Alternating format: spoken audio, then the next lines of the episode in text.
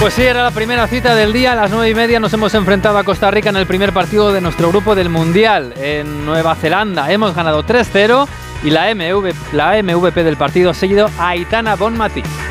Hay que sentarse en el Mundial, ¿no? Eh, creo que eh, hemos merecido meter más goles, pero, pero no hemos estado acertadas. Y nada, quedarse con la victoria y a seguir de aquí hacia arriba. Y, y nada, que sea un gran Mundial para, para el equipo. La segunda, bueno, la próxima cita va a ser el próximo miércoles contra Zambia a las nueve y media. La, pro- la segunda cita que teníamos hoy era la de siempre, estas semanas, el Tour de Francia. Hoy, pues no ha habido mucho movimiento, así que Carlos Rodríguez tiene solo la etapa de mañana para intentar asaltar ese minuto y poco que le separa del podio. Ahora ha sido increíble cómo, cómo se ha ido. A tope, sprintando por todos lados. Pero bueno, luego al final hemos tenido un poco de, de relax y hemos soltado las piernas. Pero mañana va, a doler eh, el inicio del día de hoy. Y bueno, eh, preparado para dar el máximo. No sé cómo, cómo irá, si irá mejor o si irá peor, pero, pero se dará lo mejor que tenga.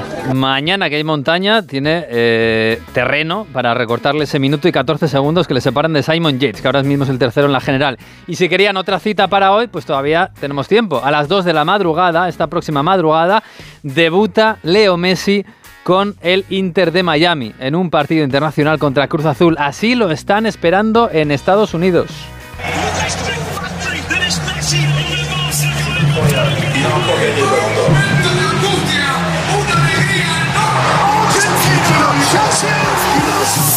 Así se calienta el primer partido de Messi y de Busquets en el Inter de Miami, donde hoy ha llegado además otro español, Jordi Alba. Quizás llegue otro todavía porque están enredando con Iniesta, pero eso va a ser en Florida, en la costa este de los Estados Unidos. Ahora mismo nos vamos a Los Ángeles, a la costa oeste.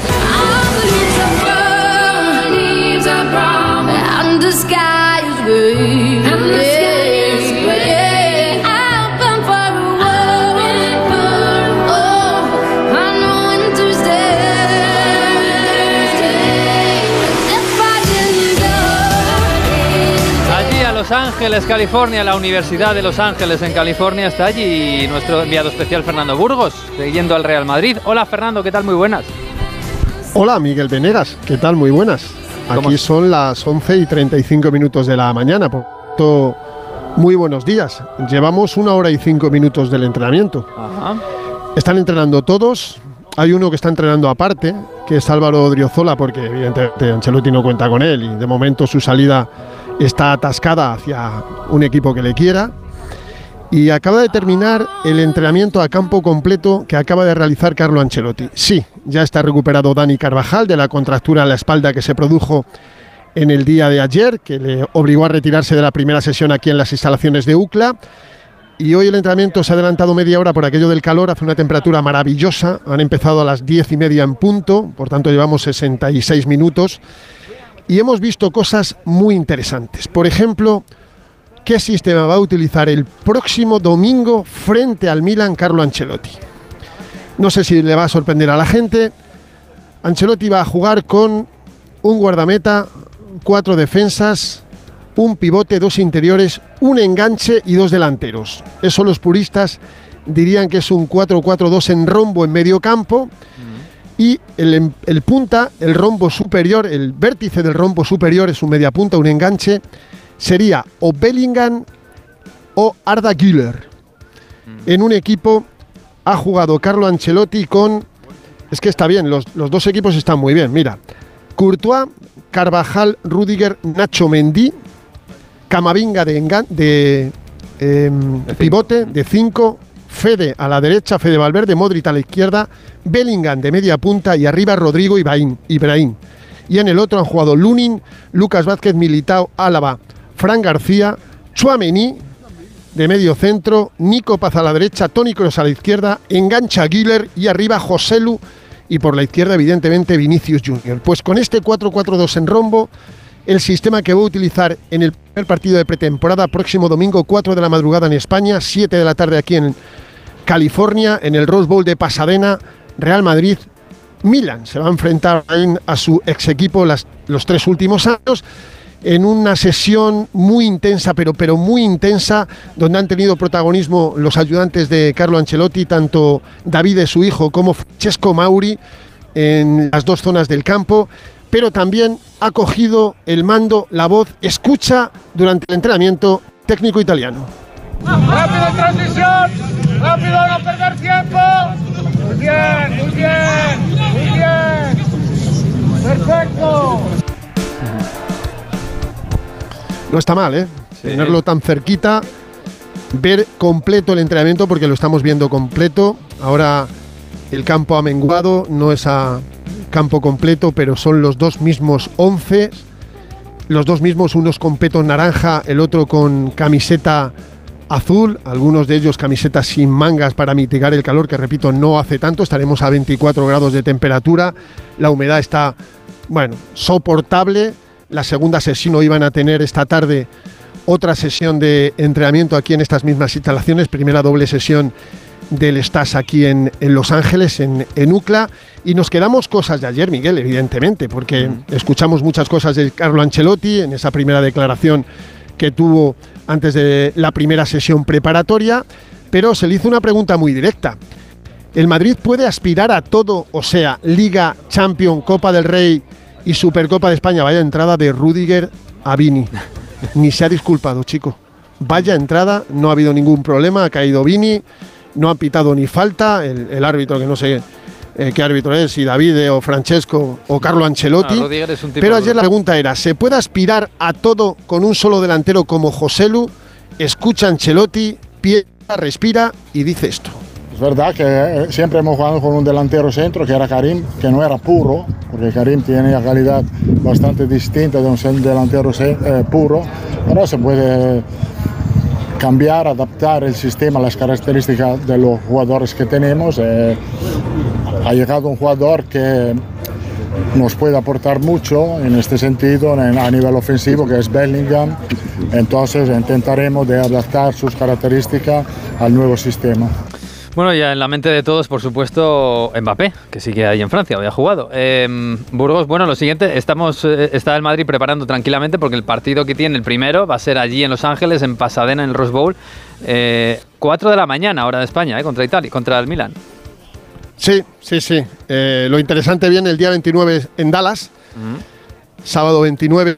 eh, el Madrid va a jugar a las 11 hora española frente al Barça en el AT&T Stadium de, de Dallas. La temperatura en el exterior va a ser terrible, más de 40 grados con una humedad del 89%, pero es un estadio techado con aire acondicionado, los jugadores no van a sufrir el, el calor ni muchísimo menos, se va a jugar a una temperatura extraordinaria, incluso en tribuna de prensa y en las gradas. Dicen que se pasa frío con tanto aire acondicionado. Y fíjate, acaba de meter un gol Bellingham, acaba de meter un golazo Jude Bellingham, es una cosa, está una lámina. Hay jugadores que están sorprendiendo mucho. Yo te digo tres nombres, que son Bellingham, Arda Güler y Fran García. También Brahim, que están a un nivel, el ritmo del entrenamiento es maravilloso, pero maravilloso. Y sí, ese partido del próximo, no sé si va a tener mucho interés por aquello de la resaca de las elecciones, ¿verdad, Miguel? Sí. Pero bueno, nosotros estamos aquí para, para contarlo, evidentemente. Es la vigésimo segunda ocasión que el Real Madrid realiza eh, este viaje a Estados Unidos, 22 veces con esta, la primera en 1927.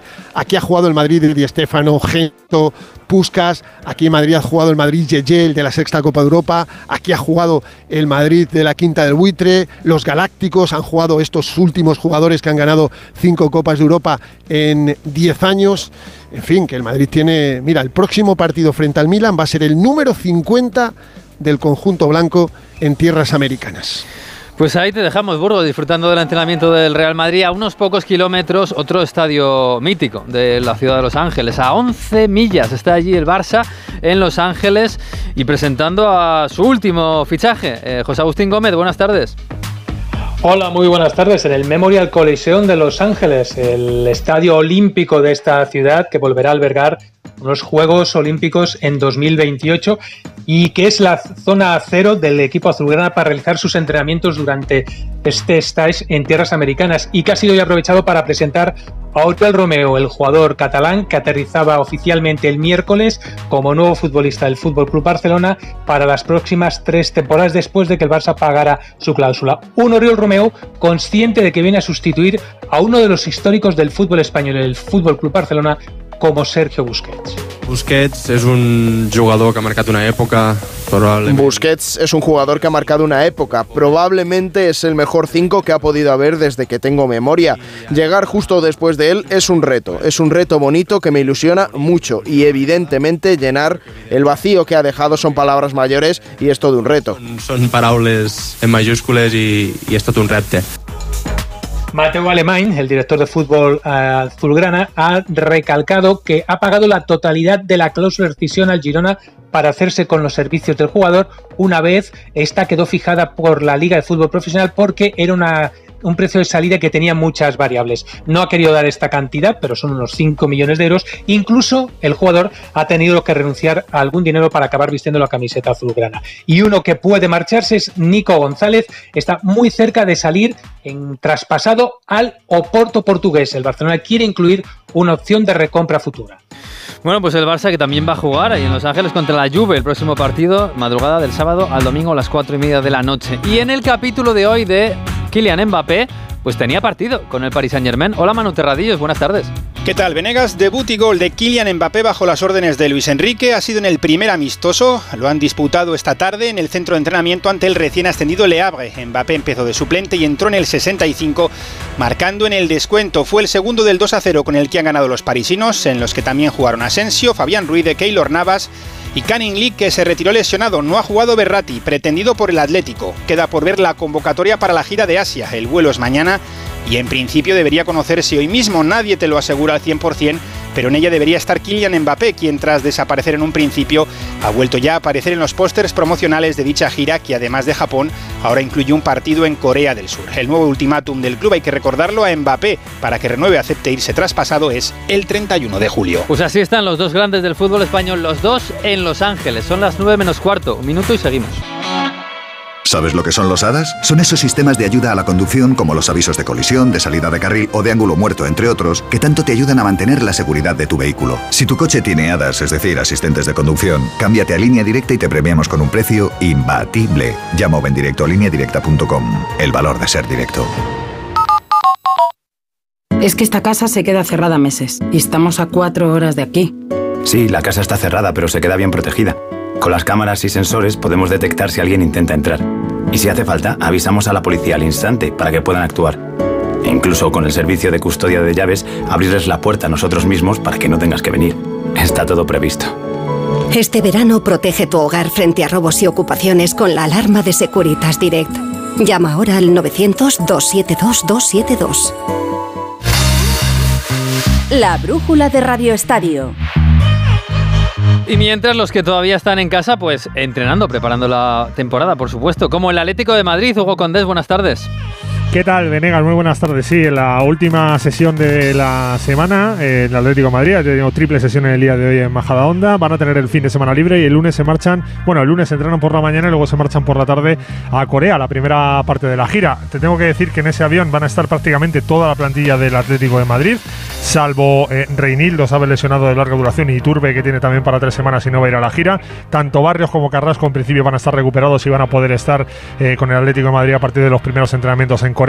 A ese avión tiene pinta de que se va a subir Álvaro Morata, porque en Italia siguen sin llegar a los 20 millones que pide el Atlético de Madrid y el Atlético de Madrid no se baja de ese burro, así que en principio, a no ser que pasen cosas extrañas este fin de semana, Morata va a estar en ese avión y también Joao Félix, porque se le empiezan a acabar las opciones al portugués. ¿eh? Se hablaba del Benfica, el Benfica se ha desmarcado, el Barça se ha desmarcado, se hablaba del Aston Villa y han fichado a Diaby, así que se le empiezan a acabar las opciones a Joao Félix, que repito, en principio el lunes va a tener que estar en ese avión. No va a estar eh, Juliano Simeone, eh, Venegas, que ha firmado por el Deportivo Alavés, ha renovado hasta el 2028 y se marcha al Deportivo Alavés. Yo tengo ganas de verle en primera división, porque la verdad que cada vez que lo ha hecho, tanto en tercera ref como en segunda, ha hecho goles y tiene ese carácter que tiene eh, de la familia de la que viene. Vamos a ver qué, te lo hace, qué tal lo hace en el Deportivo Alavés. Y ahora que ha terminado esta primera fase de la pretemporada, igual que Juliano Simeone, van a empezar a desfilar varios canteranos del Atlético de Madrid, los que se van a marchar cedidos. Vamos a empezar a ver los destinos de los Germán Valera, de los Víctor Mollejo, etcétera, etcétera. Menos de Riquelme y de Camello, que sabes que todavía no se han incorporado,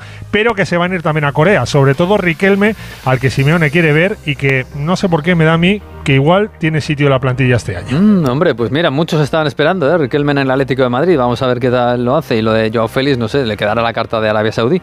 Pero el verano es todavía largo. Fijad, fijaos si es largo que hace dos días estábamos esperando que el presidente de Monterrey, de México, llegara ya a Sevilla a firmar a Canales. Bueno, todavía no sabemos si Canales es jugador de Monterrey. Carlos Hidalgo, Sevilla, buenas tardes.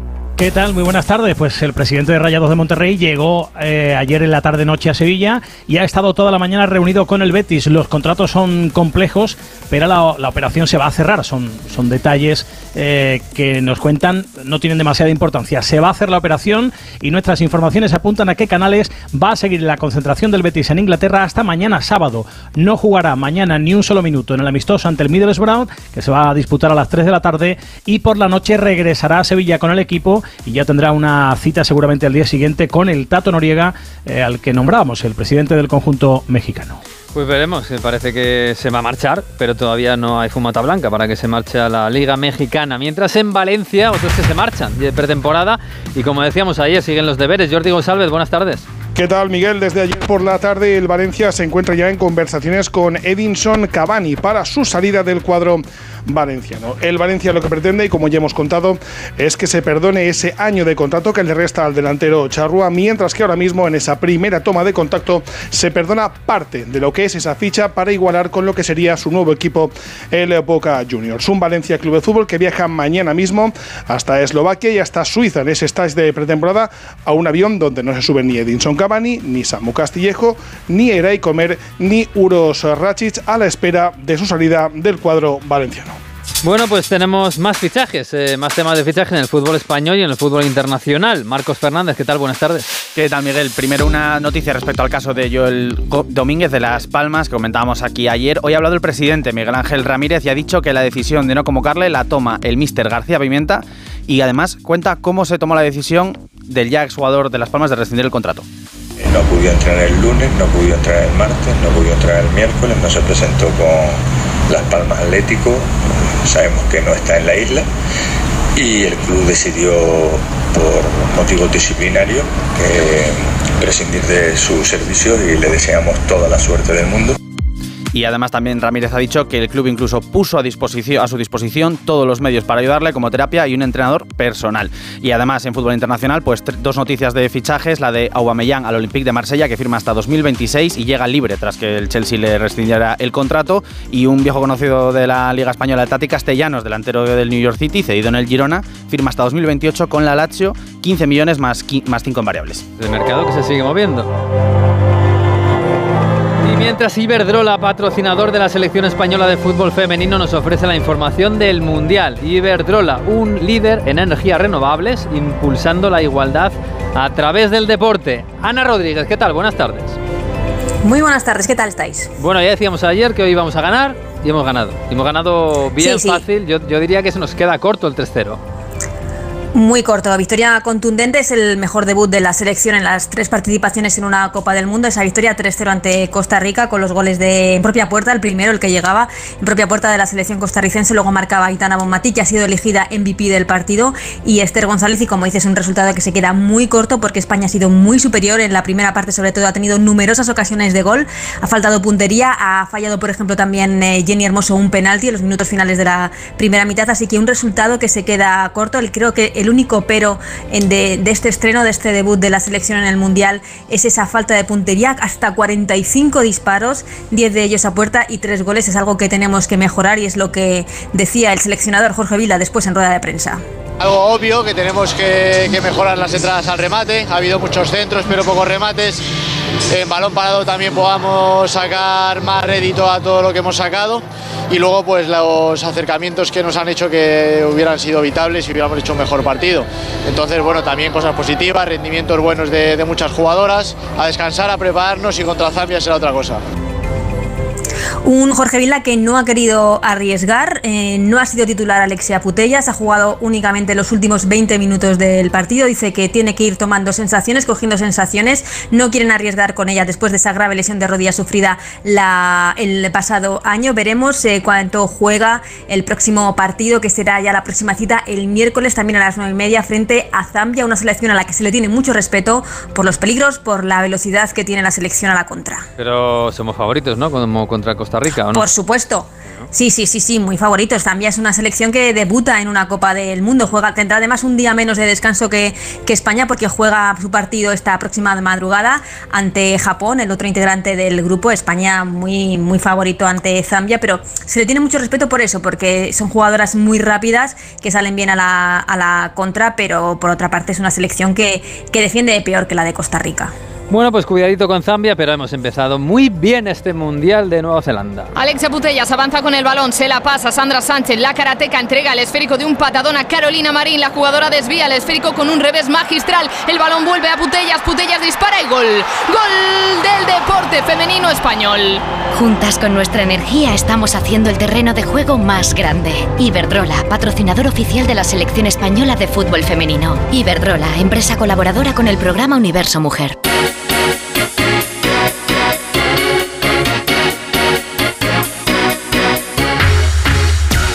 Pues se nos está acabando el Tour de Francia, mañana penúltima jornada y luego ya lo de los Campos Elíseos, que es otra historia. Hola, Juan Clavijo, compañero de Eurosport, muy buenas. Buenas tardes, Miguel.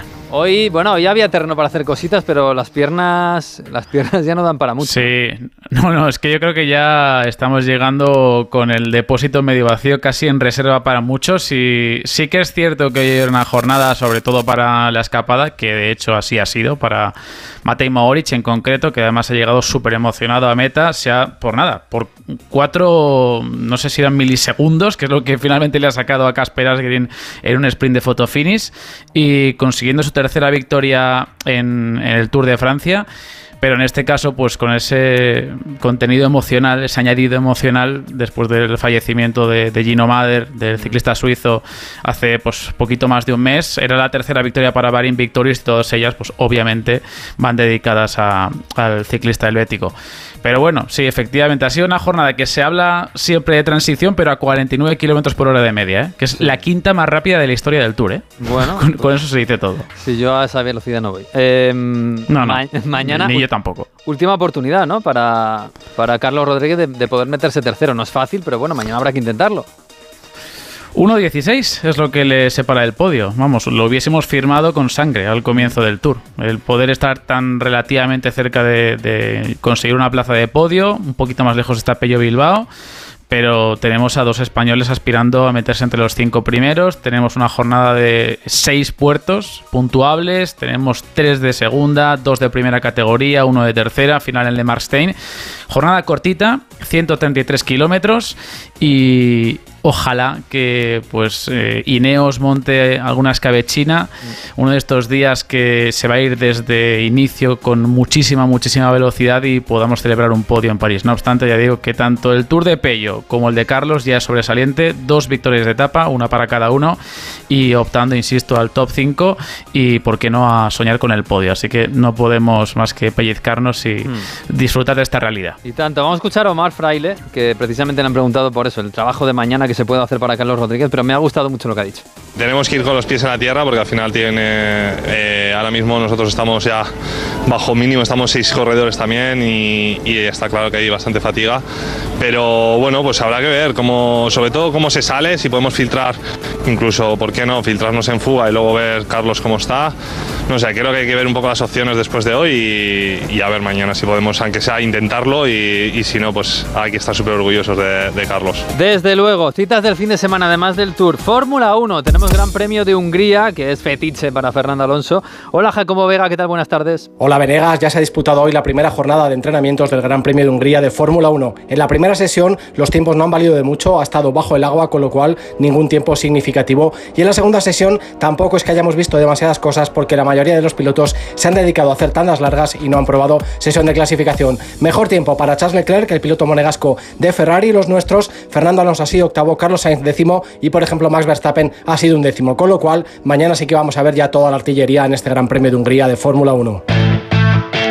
Rally de Estonia con Hyundai, la marca de tecnología híbrida. Nos vamos al Mundial con Pipo López. ¿Qué tal, Pipo? Buenas tardes. Hola, Miguel. En el Rally de Estonia se está viviendo un trepidante duelo en la lucha por el triunfo. Dos pilotos, Kalle Robamper y Thierry Neville, han acabado la primera etapa, la más larga de la prueba, separados por solo tres segundos. Es decir, todo está abierto ante las dos jornadas que restan por delante. Pero es que además, pegados a ellos están Esape Calapi a 12 segundos y el Evans a 14. Es decir, que hay cuatro pilotos en un pañuelo en esta lucha por el triunfo.